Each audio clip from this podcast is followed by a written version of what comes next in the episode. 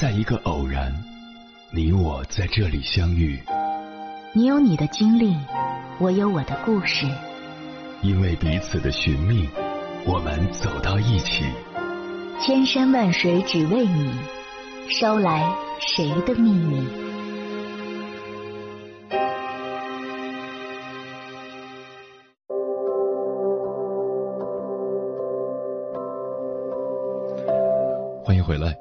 夜行者，这里是正在直播的中国交通广播心灵夜话栏目《千山万水只为你》，深夜不孤单，我是迎波，我要以黑夜为翅膀，带你在电波中自在飞翔。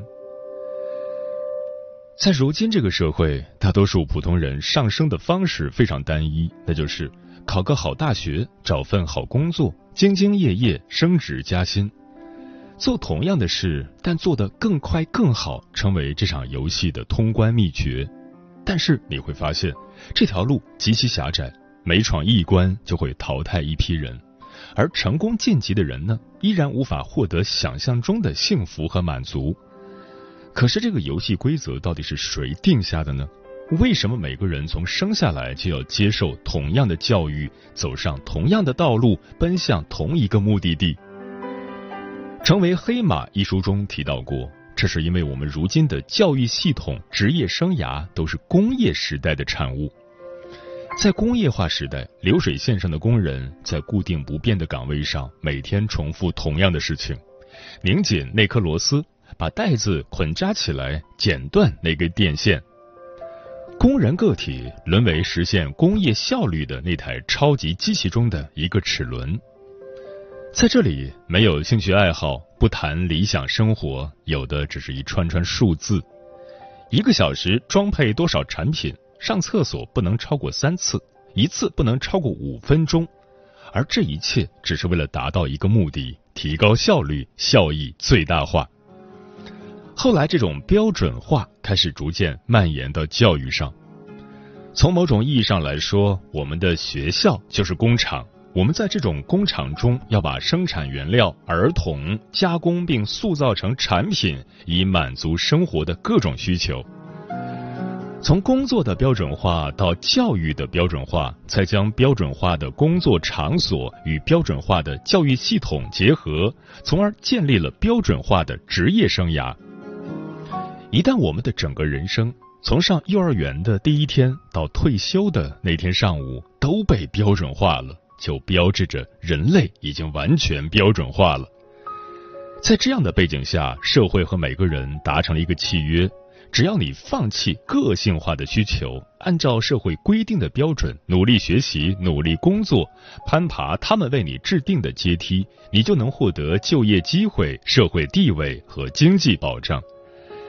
所以，热爱和赚钱的工作不能兼得，其实是标准化公约定下的规则。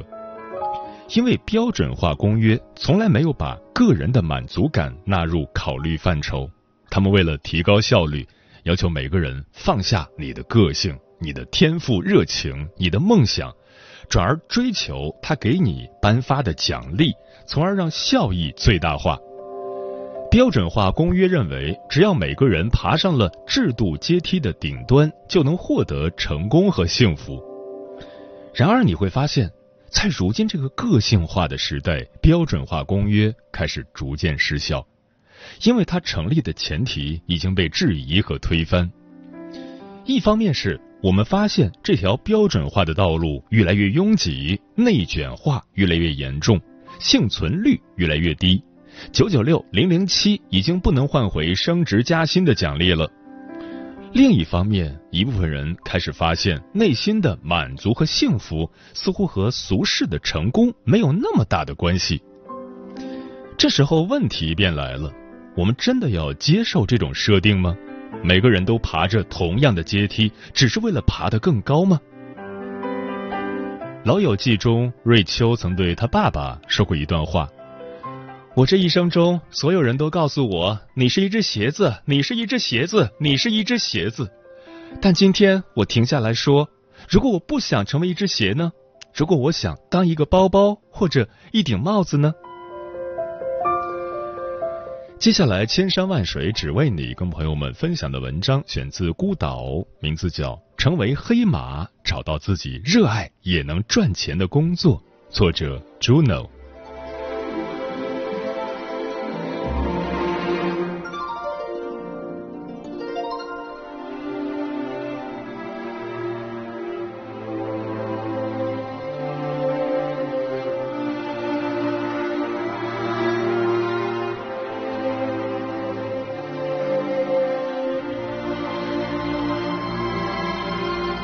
我们终其一生只是为了追求年薪百万吗？你有没有想过，如果年薪百万并不能给我们带来幸福呢？如果我们只是想要环游世界，在不同的地方被季风吹过面颊呢？也许我们只是想要写自己相信的文字，管它有没有十万加；甚至我们只是想和不同的人聊天，在他们的舞台下做个忠实的观众。如果是这样，我们还要勉强自己做自己讨厌的事情，追逐所谓的成功吗？直到我看到《成为黑马》这本书，它给了我一个满意的答案，那就是成为黑马。每个人都可以追随自己的天赋热情，去过上令人满意的生活。那么，什么是黑马？黑马指的是那些出乎意料的获胜者。他们并不遵循既定的标准路线，却另辟蹊径，获得了成功。成为黑马这本书的两位作者，正是书中提到的黑马人物。一位十七岁辍学，在农场卖栅栏养家糊口；另一位连续五次从四所不同大学辍学，曾因为找不到工作，只能靠卖旧书为生。而他们最终都另辟蹊径，通过发挥自己的天赋和热情，成为了哈佛的教授。这两位作者后来采访了天文、音乐、服装定制、花卉设计、餐饮、生物、考古等不同行业的黑马人物。这些人有的是单亲妈妈，有的很早就辍学。在对这些黑马人物进行深度采访后，他们发现。黑马人物的成功路径并非是误打误撞，而是有迹可循，也有方法可依。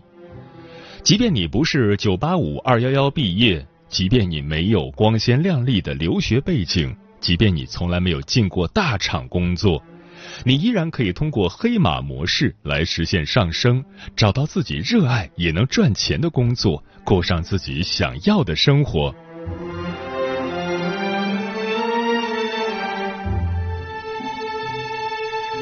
黑马指南一：开辟一条无人走过的羊肠小径。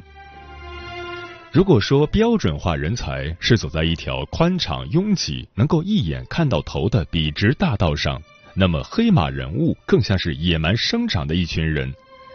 他们也许在学校的成绩不是那么好，甚至中途辍学，不被社会认可，在别人看来类似于失败者。但他们总是能奇迹般的找到一条从来没有人走过的羊肠小径，误打误撞找到了目的地。珍妮·麦考密克就是这么一名黑马人物。如今他是享誉世界的天文学家，但很多人不知道的是，他连高中都没能毕业。让我们来看看他是如何打破常规，凭着兴趣和内心的满足感获得俗世的成功的。珍妮从小被单亲母亲抚养长大，少女时期的珍妮很叛逆，由于无法适应校园环境，所以在十五岁的时候辍学去清理马厩。那个时候，珍妮想要成为一名赛马手，但因为训练的时候出了事故，所以赛马生涯宣告结束。二十一岁的时候，珍妮成为了一名单亲母亲，由于没有高等学历。珍妮只能一边在快餐店打工，一边养活自己和儿子。珍妮二十五六岁时，有一次她去探望住在死火山口边上的亲戚，亲戚送给了她一副望远镜，告诉她可以看看银河，这是只有在偏远地区才能看到的风景。这件事改变了珍妮的一生，而现在珍妮还记得第一次通过望远镜看着夜空的心情。我至今仍忘不了自己躺在潮湿的草地上，透过望远镜看着天空的情形。天哪，太奇妙了！满天繁星，璀璨夺目，真是太棒了！我被迷住了。我以前对他们一无所知，但在那之后，我知道自己一定要去了解更多这方面的知识。就这样，珍妮二十几岁的人生中，第一次出现了让自己振奋激动的事情。那个时候，珍妮如饥似渴的学习天文学领域的一切知识，尽管在此之前她没有任何基础和知识储备。她唯一的方法就是孜孜不倦的学习和用越来越大的望远镜来进行越来越精确的观察。经过了十多年的自学和实践之后。珍妮通过在自家露台上用废弃设备和生锈零件拼装出的穹顶天文台，成功观测到了太阳系外一颗质量是木星三倍的行星，成为了第一个发现新行星的业余天文爱好者。从没有任何专业知识的单亲妈妈到天文学家，珍妮找到了属于自己的那条羊肠小径。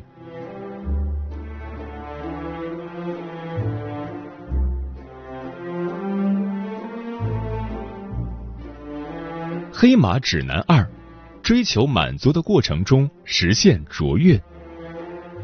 很多人都会把这样另辟蹊径的成功归功于运气和偶然，但我想说的是，这并不是天选之人才拥有的特殊权利和机遇。事实上，每个人都可能成为黑马。标准化人才往往是通过攀登世俗的阶梯。也就是说，通过按部就班的进名校、进大厂、努力工作、晋升来获得成功；而黑马人物的成功策略，则是在通过追求内心满足的过程中，自然而然的实现了卓越。艾伦·鲁洛是一名酒吧侍者出身的酒店老板，虽然事业做得风生水起，但在三十二岁的时候，他卖掉了自己的商业帝国。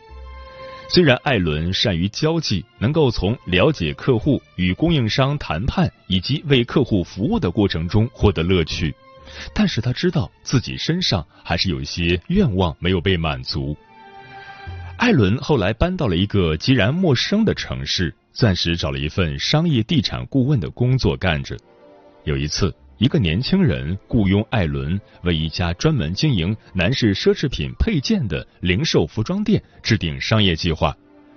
当艾伦辛辛苦苦写完了一份多达五十页的调研文件后，年轻人竟然没有付钱就溜之大吉了。这件事让艾伦很恼火。然而，在几个月后，当艾伦在波士顿一家购物中心闲逛时，发现那里有一个小零售空间等待出租。艾伦不自觉地停下了脚步，脑子里突然跳出了那份商业计划书。艾伦做出了一个让人意想不到的举动，他租下了这个地方，而且把自己的钱都投了进去。在橱窗上写着“定制西装和衬衫面料”的宣传语。有一天，一位顾客走进来要定制一套西装，那时候艾伦什么都不会。对于西装的剪裁可以说是一无所知，但是艾伦告诉那名顾客，订单已经满了，让他两周后再来。本来艾伦可以把这项活外包给专业的裁缝，然而艾伦并没有这么做，他觉察到内心涌动的感觉，于是他参加了裁缝培训班，上了为期一天的速成课程。当顾客再来时，艾伦亲自给他量尺寸，并为他定制了一套中号的灰色花格呢两件套。没想到上身效果出乎意料的好。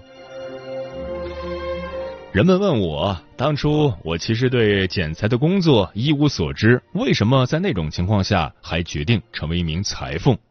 我告诉他们，以前我对经营酒吧和餐馆也同样一无所知。但随着时间的推移，我逐渐领悟到，当做自己喜欢的事情时，你往往会变得非常擅长。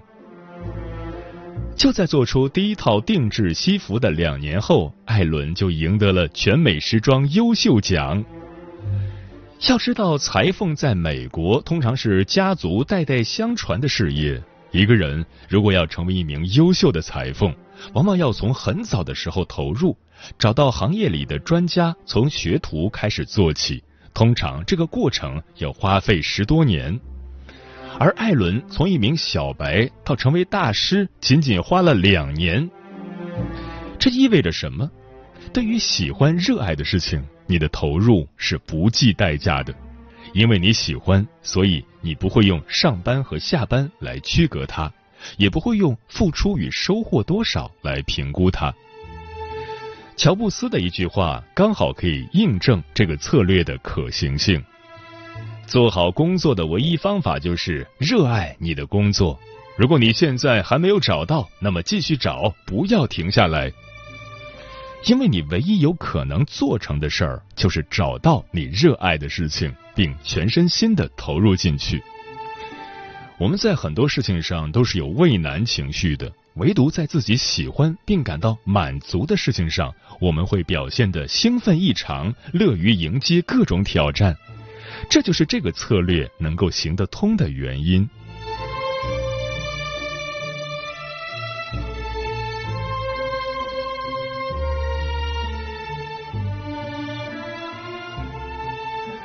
黑马指南三：那些让你振奋的事情，再小也别放过。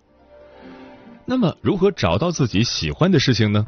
很简单，就是找到那些在你工作生活中让你振奋、激动不已的小事情，觉察他们背后藏着什么。我有一个朋友，现在在一家广告行业头部公司做插画师。我曾问过他：“你是如何发现你对插画这件事感兴趣的呢？”他说自己在高中的时候经常在家上网，每次浏览到图片网站上那些漂亮的插画时，他会产生临摹的冲动。这种对于插画的向往和欣喜，就是他的微观动机。微观动机有很多种，甚至不同的微观动机之间完全没有任何联系。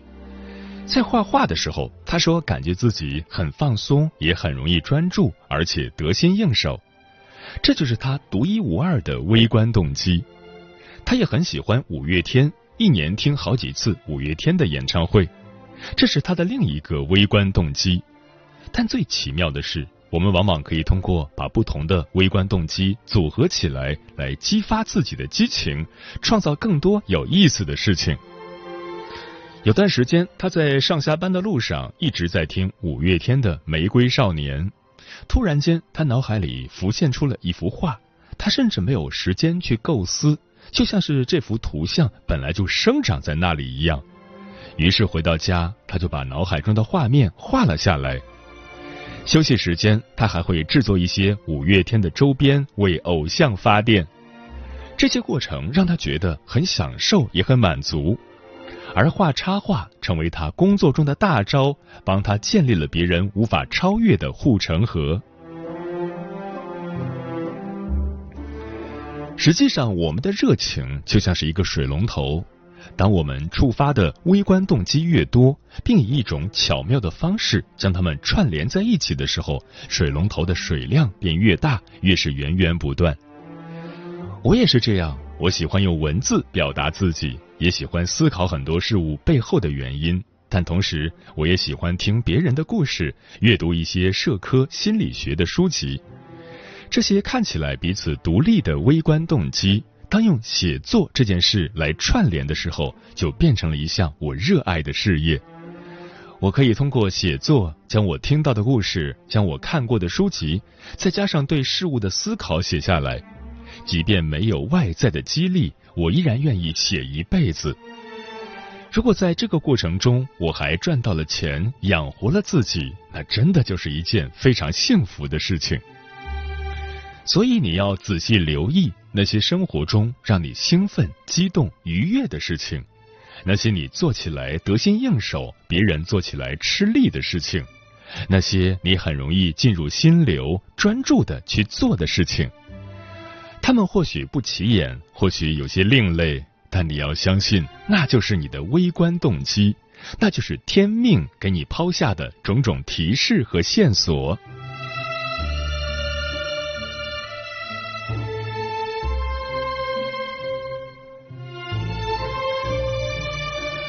黑马指南四：别想太远，走一步看一步。很多人可能会以为黑马人物可能在很早的时候就清楚自己想要什么，所以他们往往笃定前行，直到到达目的地。但其实黑马人物从来不会设想什么长远的目标，他们往往是走一步看一步，而这样的策略是有理论支持的。芝加哥大学的哲学家阿格尼斯·卡拉尔曾提出过一个渴望理论，意思是。现在的你并不知道未来的你喜欢什么。如果按照标准化人才的成功策略，我们必须每一步都踩在对的台阶上，这样才能够继续攀登下一级台阶。要想成为天文学家，那就必须进入专门的天文学研究机构工作。要实现这个目标，就必须靠近一个天文学专业排名靠前的大学，并取得不错的成绩。为了达到这个目的，在初高中时就必须加入相关的兴趣小组，并对这个领域的知识有所掌握和了解。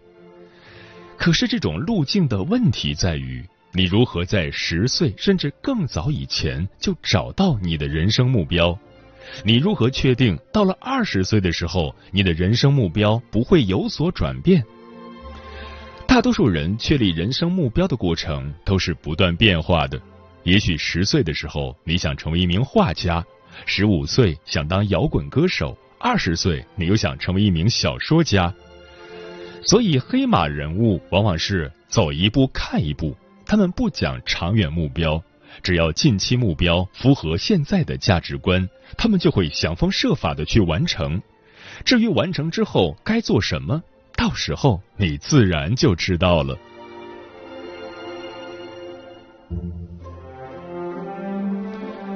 你可能会疑惑，这样是不是太随性了？让我们来想象一个场景：你被随机安排到山区的某处地方，你的任务就是爬到最高峰的顶端。但这时候你手中没有地图，也没有 GPS，你甚至不知道你在哪里。那么你如何才能到达最高的那座山峰？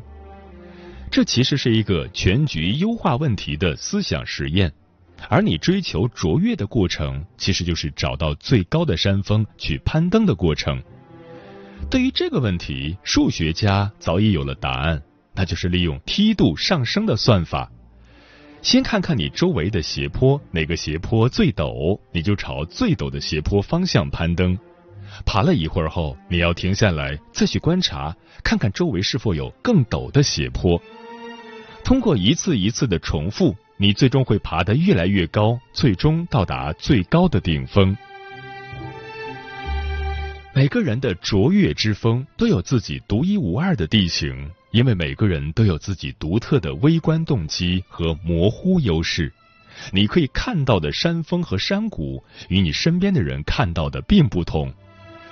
如果说没有两个人看到同样的景观，那就意味着没有一条走向卓越的通用道路。所以别想太远，把你最关心的事情做得更好，这就是黑马人物的行动策略。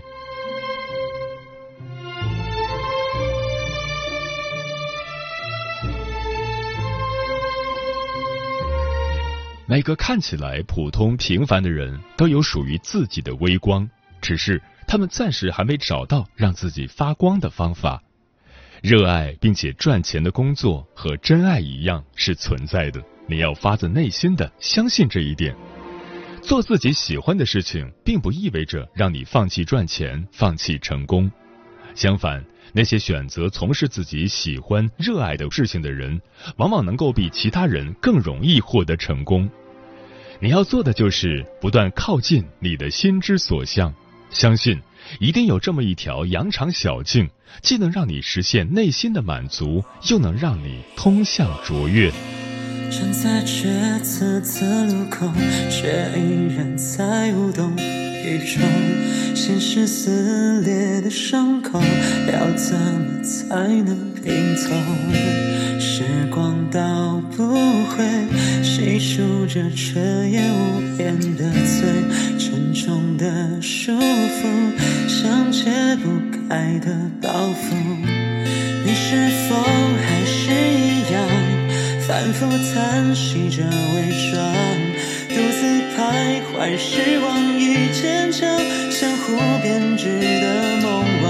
年少憧憬的模样，随尘散去，被遗忘。